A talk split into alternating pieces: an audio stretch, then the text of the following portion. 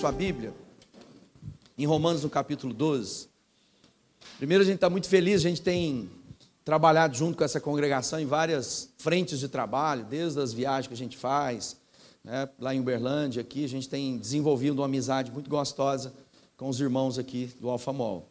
E mais recentemente nós começamos todos, ou alguns já sabem, né, um trabalho lá em São Paulo. E essa congregação que está sendo plantada em São Paulo, nós tivemos o quinto culto dela agora na última segunda-feira. Amanhã nós temos o culto. Ela funciona toda segunda-feira. Então é um momento é, muito especial para nós. Nós vamos com a equipe de Uberlândia para lá. Tem, tem ido vários irmãos de Goiânia para lá. Muitos filhos que moram em São Paulo estão frequentando a igreja lá. Tem sido um tempo maravilhoso é, de compartilhar, de repartir nosso coração numa cidade tão desafiadora, mas também tão importante no contexto da nossa nação. É, nós fomos missionários, na época, nós moramos juntos, eu e Paulo Júnior, na Escócia. A Escócia tem 4 milhões de habitantes naquela época, agora deve ter uns 5 milhões, imagina. Mas São Paulo tem quatro Escócias, ou seja, dentro de São Paulo, né, na grande São Paulo, quase 20 milhões de pessoas. Então é um desafio de nação, de povos, onde tem gente de todo expressão né, étnica, é, de língua, é, na cidade cosmopolita. E nós estamos levando ali uma mensagem de transformação, de cura, essa mensagem que entrou na nossa vida e mudou a nossa história. E essa, essa jornada, nós temos lá feito uma reflexão sobre uma jornada espiritual e uma experiência do que é ser sal da terra. Então, quando nós pensamos o que é ser sal da terra, a gente precisa materializar isso. E eu quero fazer uma reflexão hoje, a começar lá de Mateus 5, quando Jesus começa o ministério dele fundamentando a nova o novo momento, a nova aliança que ele vem se estabelecer. Ele começa lá naquilo que foi conhecido como o Sermão do Monte ou o Sermão da Montanha, e ele começa no capítulo 5 falando sobre as bem-aventuranças.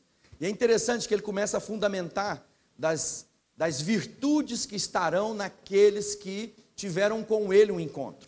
As bem-aventuranças não trata a respeito das minhas preferências de personalidade ou de jeito de ser. Bem-aventurança é algo que foi imputado a nós, foi dado, foi, foi inserido na nossa vida de forma sobrenatural.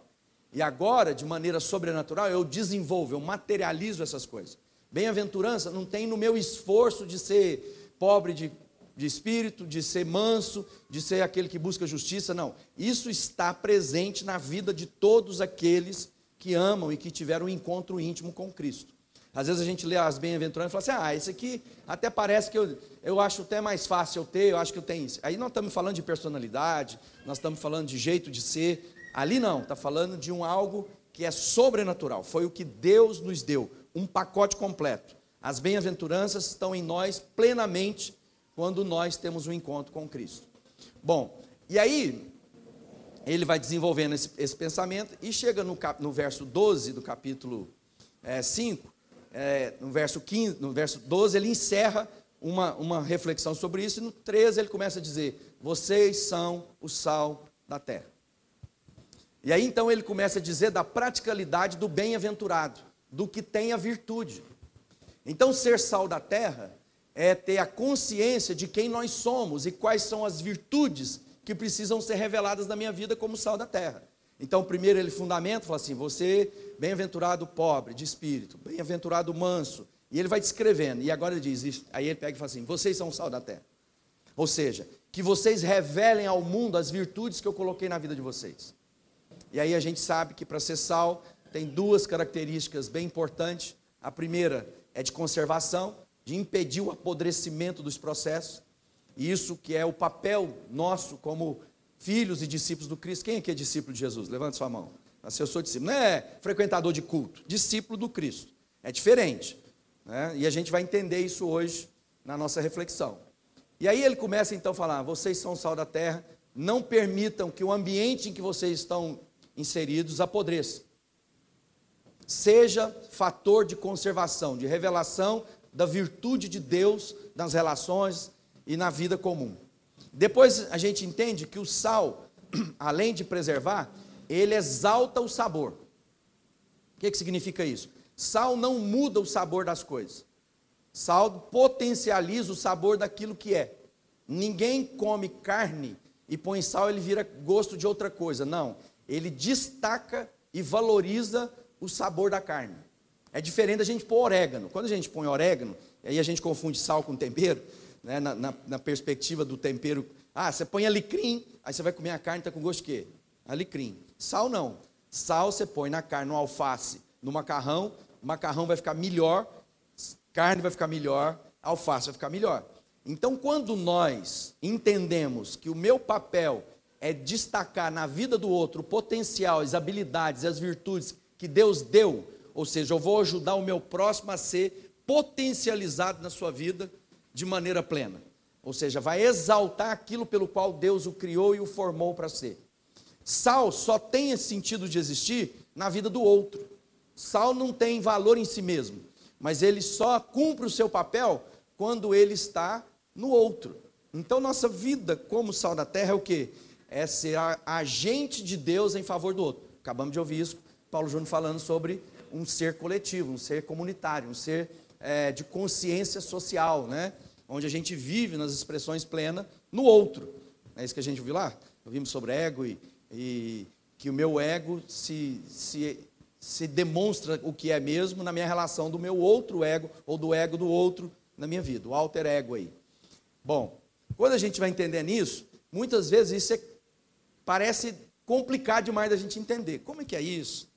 Por isso que Paulo, em Romanos 12, começa a falar a respeito da vida que ele tem para nós, que Deus tem para nós. E no capítulo 12, no verso 1 em diante, diz assim: Rogo-vos, pois, irmãos, pelas misericórdias de Deus, que apresenteis o vosso corpo por sacrifício vivo, santo e agradável a Deus, que é o vosso culto racional.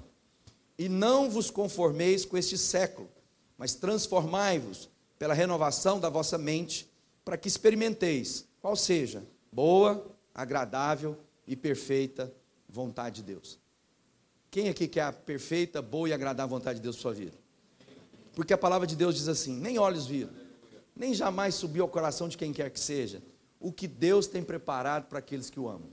Então, todas as vezes que na minha arrogância, na minha presunção, eu apresento para Deus os meus planos e projetos, que é a minha vontade, ela nunca se equivalerá né, à vontade de Deus para mim. Por quê? Porque a vontade de Deus para mim é boa, perfeita e agradável. Então, no mínimo, é burrice pensar que a minha vontade é melhor que a vontade de Deus. Então, todos nós temos que buscar o quê? A vontade de Deus para minha vida. A minha oração é para ir descobrindo cada dia mais a vontade prática de Deus na minha vida. E nesse capítulo 12 de Romanos, é justamente o momento que, depois de defender toda a tese, né, toda a fundamentação da vida cristã, Paulo vem falar sobre salvação, vem falar de, de, das coisas maiores do cristianismo, e agora no capítulo 12, no verso 1, ele começa a dizer: então, vamos fazer, vamos as praticalidades de tudo isso que eu ensinei para vocês. Primeira sessão de Romanos, ele vem fundamentando e agora, a partir do verso 12, ele vai, vai nos ensinar a ser práticos na nossa vida cristã. Ou seja, como eu não apenas fico no campo do pensamento, mas agora eu torno o meu pensamento prático na minha maneira de viver. E não apenas um conceito distante, mas agora uma encarnação da vida que Deus tem para nós. Então, Paulo está começando. Você quer experimentar isso? Primeira coisa, você precisa transformar a sua maneira de pensar. Ninguém vai experimentar a vida abundante que Jesus tem continuando a pensar como pensava antes de encontrar a Cristo. E isso vem de uma transformação radical na nossa vida, porque vem tratar de valores, de coisas muito né, acima daquilo que a gente imaginava. Quando Salomão escreve em Provérbio, fala assim: assim como o homem pensa em sua alma, assim ele é. Então, Paulo agora começa a dizer que se eu não transformar a maneira de pensar, eu não vou afetar as transformações necessárias na praticalidade da minha vida. Por quê? Porque se eu continuar a pensar como antes, as coisas de Deus não encaixam. Acabamos de ouvir aqui. A cruz é escândalo para um, né? E não tem lógica para o outro.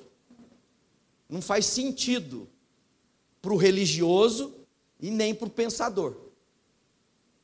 Porque ali havia um grupo que era dos judeus, que a, a, a, Bíblia fala que o madeiro, a cruz é escândalo, é, é maldição, então, como é que pode dizer que Deus foi para a morte de maldição? Não faz sentido. Para o pensador, fala assim: mas se esse cara é o líder, a direção, como que isso pode dizer que isso vai trazer alguma coisa boa por essa direção? Quando Nicodemos, uma outra história para a gente entender isso, quando Nicodemos fala de mudança de, de vida, e ele vai para procurar Jesus, fala, Senhor, ninguém faz o que o Senhor faz se não tivesse vindo de Deus. Aí Jesus entra na conversa, parece que Jesus está dando uma, uma cortada nele, fala assim, Nicodemos, se você não nascer de novo, você não pode ver o reino de Deus. O Nicodemos tinha ido assim com o coração, parecia que Nicodemos estava com o coração aberto. Era um homem bem quisto, era um homem de boa índole naquilo que era o contexto social que ele tinha.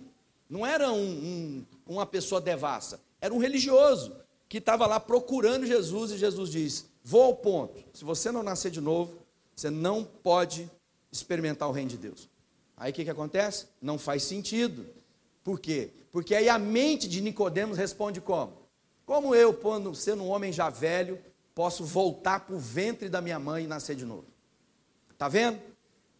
Jesus está dizendo para nós: se você não mudar e pensar como eu penso, as minhas mensagens nunca vão fazer sentido para você.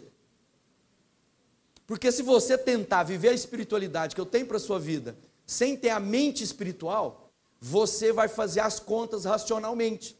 E as contas racionalmente a respeito do reino de Deus não fecham.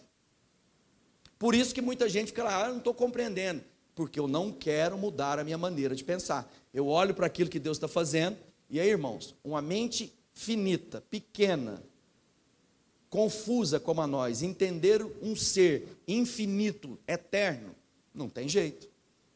Por isso que o Salomão está dizendo: cuidado, porque aquilo que você pensa é o que você é. Em Provérbios 4, 23, fala assim: tenha cuidado com o que você pensa, pois a sua vida é dirigida pelos seus pensamentos.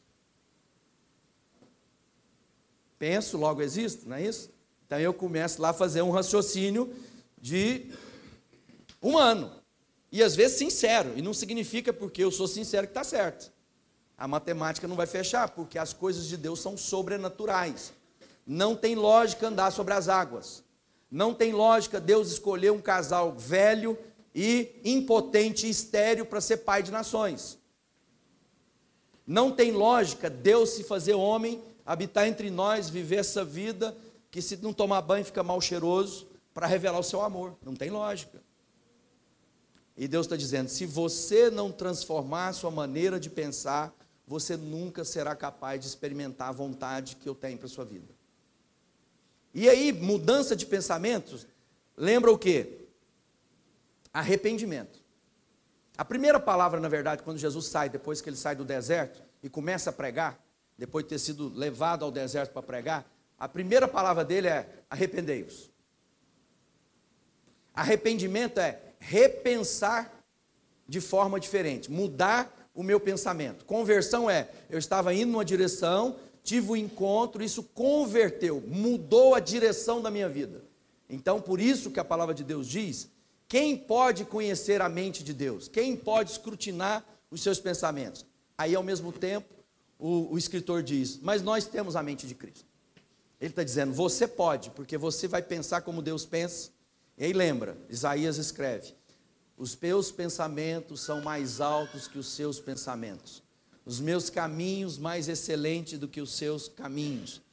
Está vendo que Deus está dizendo? Não adianta você tentar encaixar a vida com Deus na sua maneira natural de pensar. Se você não nascer de novo, você não será capaz de entender do que eu estou dizendo. Tanto é que as pessoas que estavam ali em torno de Jesus não compreendiam. E ele está dizendo para Nicodemos: você não vai experimentar.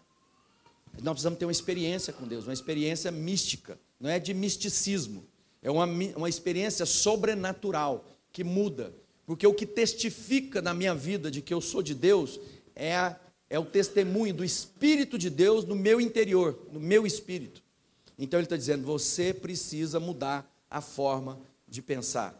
Né? Quando Nicodemos vai buscar, Jesus diz: se você não nascer de novo, não tem jeito. Aí Paulo ora assim, em Efésios, no capítulo 1, ele diz assim: Por isso, verso 15: Também eu tenho ouvido a fé que há entre vós no Senhor Jesus, e o amor para com todos os santos, e não cesso de dar graça por vós, fazendo menção de vós em minhas orações, para que o Deus de nosso Senhor Jesus Cristo, o Pai da glória, vos conceda espírito de sabedoria e de revelação no pleno conhecimento dele, e iluminados os olhos do vosso coração, para saberdes qual a esperança do seu chamamento.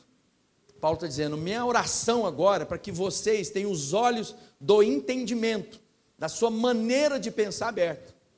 Porque só assim vocês serão capazes de compreender, entender a grandeza do seu chamado, do chamado de Deus para nós, da sua, da sua vida, da sua convocação para uma história nova em, em nós, né? E aí eu queria que você mantenha a sua Bíblia aberta em, em Romanos, no capítulo 12, e a gente vai percorrer alguma coisa. No primeiro momento ele fala, rogo-vos. Rogo-vos. Isso é uma palavra muito forte, porque é uma palavra meio de direcionamento e ao mesmo tempo de um extremo clamor de direção para a nossa vida. Está dizendo, gente, prestem atenção, por favor, eu invoco vocês. Ele está dizendo, eu faço um apelo para que vocês prestem atenção naquilo que eu tenho para dizer. Rogo-vos, pois. Uma palavra de direcionamento, ele está dizendo, prestem atenção nisso, né? Pois, ele está dizendo, pelas misericórdias, aí ele começa, apresenteis o vosso corpo como sacrifício vivo, santo e agradável a Deus, que é o vosso culto racional. Quando ele está dizendo apresenteis, ele está dizendo para mim e para você: coloque-se, entregue-se, se apresentem diante de Deus, se disponibilizem na mão de Deus. Porque muitas vezes a gente está vivendo das coisas de Deus, desfrutando do ambiente onde Deus está, mas nós não nos apresentamos. Nós não nos achegamos de maneira plena para dizer para Deus: Eis-me aqui. Nós aprendemos uma palavra importante, ineni, lá nessa última viagem que a gente foi para Israel. Ineni é eis-me aqui. É a palavra que Abraão responde. É a palavra que Samuel responde. É uma palavra de dizer: faz de mim o que o senhor bem entender. Eis-me aqui. E é isso que Paulo está dizendo. Se apresentem a Deus, se voluntariam, se, se, se submetam à vontade de Deus, apresentem-se a Deus. E aí ele começa a discorrer o que está dizendo. Ele fala assim: é uma entrega absoluta uma vida inteira sendo disponibilizada na mão de Deus. É, porque Deus não deseja menos do que a nossa vida total. Para Deus não tem jeito de ter mente dividida, não tem de jeito de ser inconstância. Ele entregou-se a nós plenamente. Jesus é a imagem visível do Deus invisível que se apresenta a nós para dizer: Eu tenho um compromisso pleno com vocês. E agora ele diz: apresentem-se na mesma qualidade da entrega, se entreguem a mim. Isso significa tentar é, me empenhar completamente a ouvir a voz de Deus e alinhar os meus pensamentos para começar e a minha vida prática da minha vida. Aí ele diz assim em Hebreus: com efeito, quase todas as coisas, segundo a lei, se purificam com sangue e sem derramamento de sangue não há remissão de pecado. Porque ele continua dizendo: apresentem como sacrifício vivo. Falar de sacrifício na época de Paulo, de Jesus, as pessoas sabiam, eles estavam acostumados, tanto da parte dos judeus, das nações pagãs, que haviam sacrifícios de sangue, que eram entregue à deidade que eles creem. Né? Deus ensinou isso no Antigo Testamento, na Antiga Aliança, do começo ao fim. E as nações em torno ali também faziam práticas disso, aliás, até é, sacrificando filhos, bebês, essas coisas todas. E agora Paulo muda um pouquinho, fala assim: vocês vão apresentar como sacrifício vivo, não mais agora como um sacrifício morto para ser queimado diante de Deus. O que, que ele está dizendo? Vocês vão ter uma vida de sacrifício, ou seja, vocês vão viver para. Não é mais um sacrifício de morte, você vai morrer na cruz para viver a vida que eu tenho para você. Você já viu aquela história? Por que você separou, irmão? Ah, aquela mulher ia me matar. Uai, se ele tivesse morrido, ele podia continuar casado. Entende isso? Porque já que o meu casamento estava me levando à morte, se eu morro, eu continuo casado. Eu dou a minha vida, eu vivo para pronto, eu supero as dificuldades.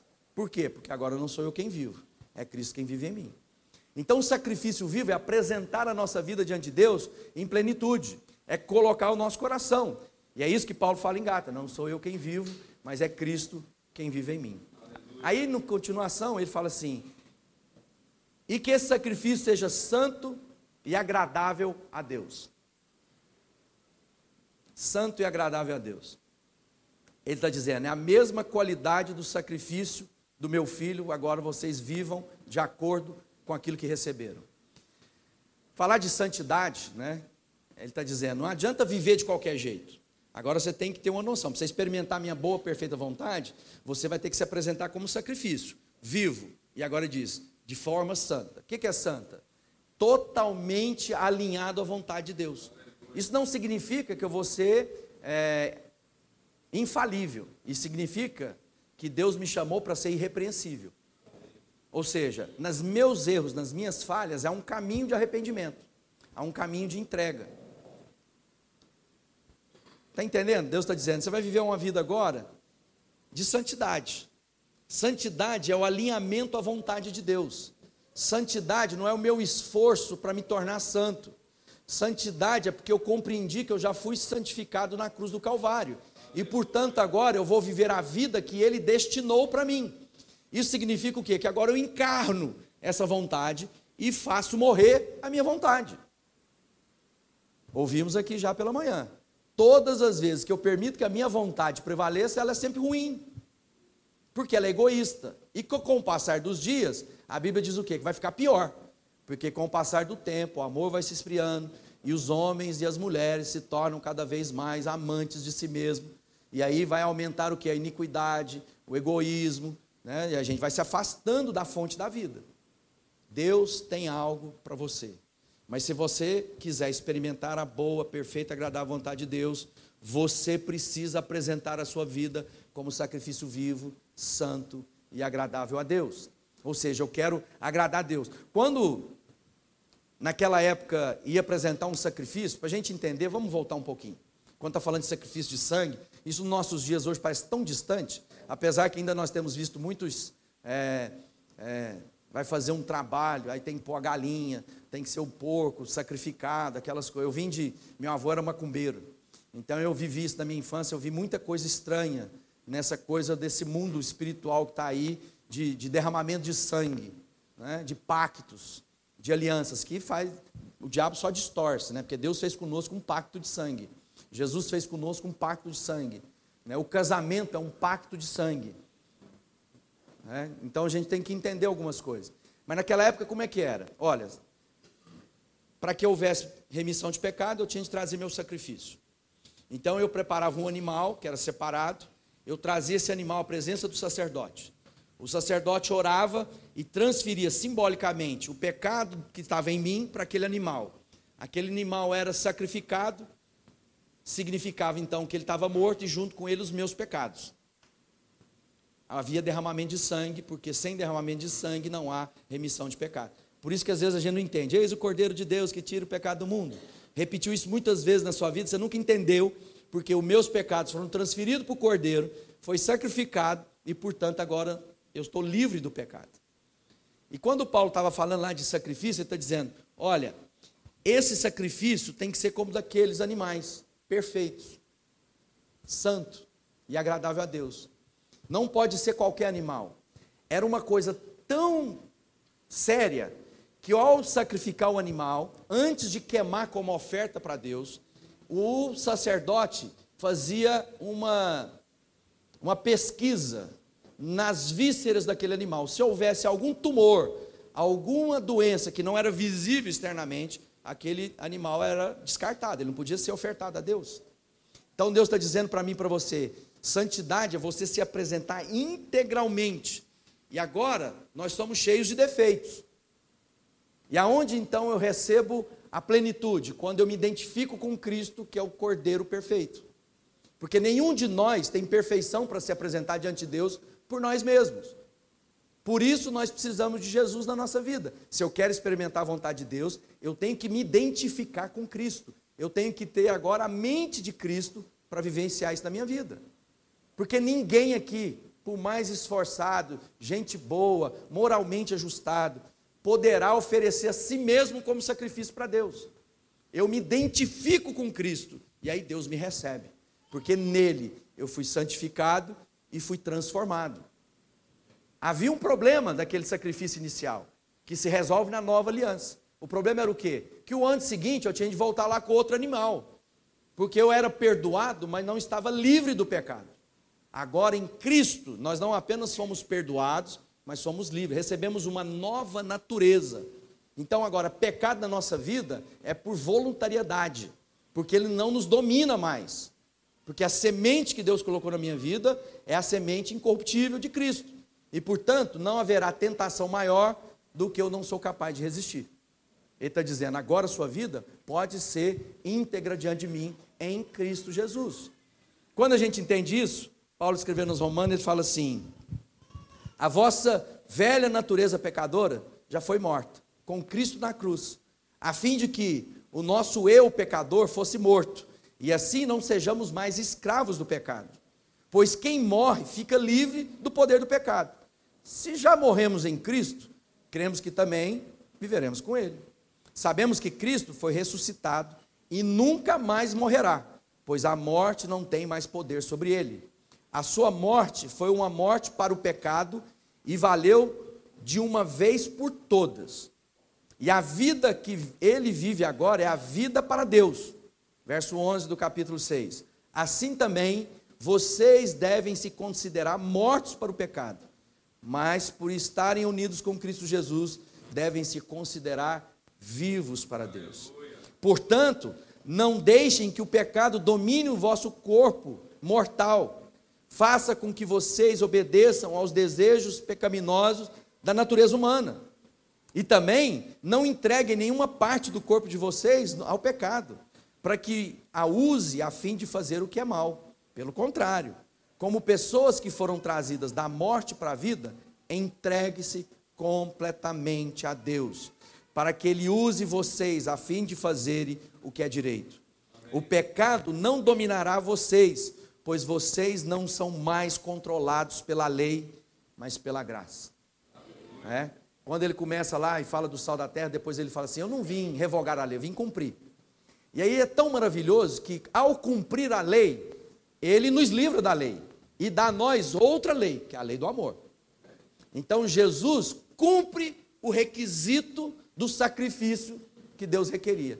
Ele satisfaz a lei como Cordeiro de Deus. E ele está dizendo: se vocês viverem nessa consciência, vocês serão capazes de experimentar a boa, perfeita e agradável vontade para a sua vida. Ou seja, Deus é bom e tem plano. E ele fala assim: e isso tudo é o vosso culto racional. Aí a gente pensa que isso é apenas um culto de cabeções, né, de pensadores. Não, ele está dizendo, agora, quando você compreender isso, vai fazer sentido. O que não fazia sentido agora, faz.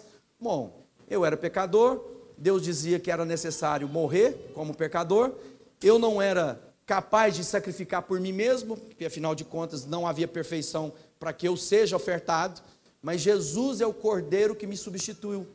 Ele é o cordeiro perfeito, sem mancha, sem mácula. Portanto, agora, em Cristo, eu fui livre dos pecados e posso viver a vida de forma digna e agradável que Ele tem para mim. E meu irmão e minha irmã, nenhum de nós será capaz de experimentar a vontade de Deus se não houver arrependimento e identificação com a cruz de Cristo. Nós começamos hoje cantando sobre a rude cruz. É a consciência de que Jesus se fez maldição para que eu e você pudéssemos viver a vida de bênção que Ele tem para nós. Ele tem um plano para mim e para você, um plano muito além do que você é capaz de pedir, pensar ou imaginar. Ou seja, Deus está dizendo, né, que Deus é bom, viva de forma santa. E tem uma dica para a gente entender essa santidade. Timóteo, Paulo escrevendo Timóteo diz: Pois tudo que Deus criou é bom e recebido com ações de graça, nada é recusável, porque pela palavra de Deus e pela oração, tudo é santificado. Você quer viver uma vida de santidade? Encha a sua, a sua mente com aquilo que é bom, que é puro e agradável a Deus. Ou seja, quanto mais eu pensar como Deus pensa, mais a minha vida vai revelar a vida que Deus quer para mim. Porque eu sou aquilo que penso. Então, por isso que a Bíblia recorrentemente está falando da importância das escrituras da nossa vida. Medita de dia e de noite, enche a sua mente, pensa no que é do alto, enche o seu coração daquilo que vem de Deus. Por quê? Porque aí você vai falar do que você pensa e vai fazer das coisas que você pensa. O que você pensa de casamento, você vai viver seu casamento. Mas se o meu casamento estiver pensando segundo os valores do mundo, o que, que eu vou tentar viver o meu casamento? Eu já entro no casamento com cláusula de como separar no casamento. Eu já entro no meu casamento pensando para proteger meus bens. Ou seja, aquilo não é um pacto, é apenas um contrato. Aí eu vivo de maneira desse mundo. Você acha que eu vou ter plenitude no meu casamento como Deus planeja, se eu não viver casamento como Deus pensa de casamento? É simples. Mas muitas vezes a gente continua tentando entender Deus na racionalidade e na forma humana de viver. E ele está dizendo: dessa maneira, vocês nunca experimentarão a vontade que eu tenho para sua vida. E aí o que, que acontece? Ficamos escravos do que? Da lei do pecado. Reagimos à vida. Mas quando eu entendo o que Deus tem para mim, eu permito que Deus mude o meu pensamento. E aí ele termina: Então, não vos conformeis com esse século, mas transformai-vos pela relação da mente de vocês, para que experimenteis qual seja a boa, perfeita e agradável de Deus. Repense segundo os pensamentos de Deus. Eu vou pensar casamento? A minha pergunta é como Deus pensa casamento? Aí eu encho a minha mente com a, com a palavra de Deus. Deus diz que o casamento é indissolúvel. Deus diz que eu tenho que amar essa mulher como Cristo amou a igreja. Ah, eu tenho que agora respeitar meu marido como a igreja respeita a Cristo. Aí eu começo a viver aquilo que Deus diz a respeito de casamento. Isso vale para a forma do seu dinheiro, isso vale para a criação dos seus filhos, para você ser amigo, um ser social dentro da comunidade e a sociedade que você está inserido. Pensar como Deus pensa e não como o mundo aponta. Por isso que ele diz: não deixe que o curso dessa vida, o curso desse mundo, a corrente que está, te conduza que te leve aos seus pensamentos. Quem quer o pensamento de Deus na sua vida? Fala assim, eu quero. Se nós não nos esforçarmos para isso, nós não vamos experimentar. Arrependei-vos. Arrependei-vos. Arrependimento é, eu vivia em carreira solo, eu pensava por mim mesmo. Eu tentava discernir a vida sem levar em consideração os pensamentos de Deus. Agora eu me arrependo da vida que eu levava e quero me identificar com os pensamentos de Deus para mim e vou agora colocar a minha vida em direção ao destino que Deus tem para mim. E nessa jornada que me leva aonde Deus está, eu vou vivenciar, experimentar o que Ele tem para a minha vida. Eu não sei o que você está vivendo nos seus dias. Eu só sei o seguinte: só haverá plenitude na vida se você pensar como Deus pensa. Não pense que você será capaz de viver plenitude de vida na lógica e no raciocínio humano, por mais eloquente, por mais que faça sentido na sua vida, não vai. Porque algumas coisas de Deus para nós nunca farão sentido. Mas nós cremos no amor dele por nós e por isso nós nos entregamos plenamente à sua boa, perfeita e agradável vontade de Deus. Não faz sentido o filho de Deus morrer na cruz como morreu. Tanto é que os discípulos, alguns abandonaram, porque falou, pensávamos outra coisa a respeito disso. Tanto é que os inimigos disseram: está vendo? Se fosse o filho de Deus, ele tinha descido da cruz. Não faz sentido. Mas quando eu entendo a mente de Deus, faz todo sentido. Porque era necessário que houvesse um sacrifício de sangue para a remissão dos meus pecados. E agora, Jesus é o Cordeiro de Deus que tirou o pecado do mundo. Então eu tenho que viver de forma plena, como sacrifício vivo, santo e agradável a Deus. Feche seus olhos. Pai, nós estamos aqui essa manhã, porque tudo que desejamos é a Sua vontade para nós. E às vezes nós estamos tentando viver uma vida, ainda levando em consideração apenas a nossa maneira de pensar a história da nossa vida, as experiências familiares, as marcas e as circunstâncias do nosso viver. E continuamos, ó Pai, patinando no barro. como nós cantamos aqui, o Senhor é bom. E aí, diante da dificuldade, da enfermidade, da tragédia aos nossos olhos, o Senhor continua sendo bom. Que essa manhã nós tenhamos a mente renovada, para que a gente seja capaz de experimentar o que o Senhor tem para nós.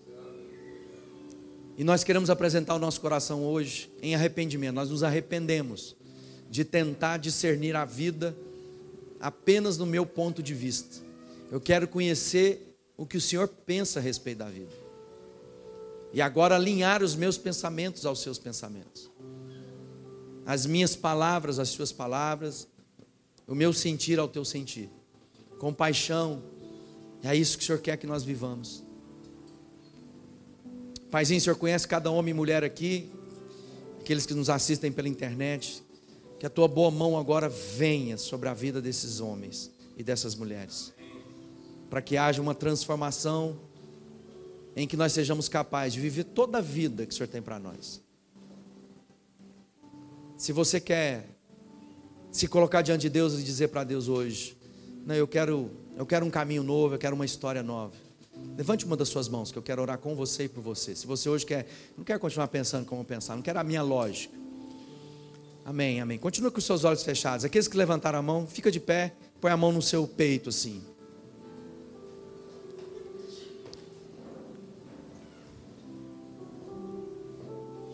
Pai, nós estamos aqui essa manhã. E nós nos dispomos, nós estamos prontos a mudar de posição. Nós avançamos para a Sua direção essa manhã. Nós nos apresentamos, conforme nosso irmão Paulo nos, nos apela. E nós estamos aqui para dizer que nós te amamos. E que nós precisamos desesperadamente, ai Senhor, da Sua boa mão sobre a nossa vida. Por isso eu quero declarar, ó Pai, sobre a vida dos meus irmãos e das minhas irmãs. Quero declarar o livramento do Senhor, a bondade do Senhor, o pensamento novo do Senhor. Eu declaro sobre a sua vida, meu irmão, minha irmã, que toda confusão de pensamento seja dissipada agora no nome de Jesus. E que o Espírito de Deus possa ter liberdade na sua vida e possa tomar o seu coração e sua mente agora, trazendo à memória aquilo que a palavra de Deus já diz porque o Espírito vai vir para nos fazer lembrar de toda a palavra que Jesus ensinou. Por isso, no nome de Jesus, ó Pai, quebra as cadeias mentais, as resistências, os sofismas, os enganos que se levantam contra o conhecimento do Teu amor e da Tua bondade. Quebra agora, no nome de Jesus. Que a gente não seja menor do que aquilo que o Senhor planejou para nós. Nós não nos satisfaçamos com menos do que a vida que o Senhor tem para nós no nome de Jesus. Ser livre, meu irmão e minha irmã, no nome de Jesus. Glória a Deus.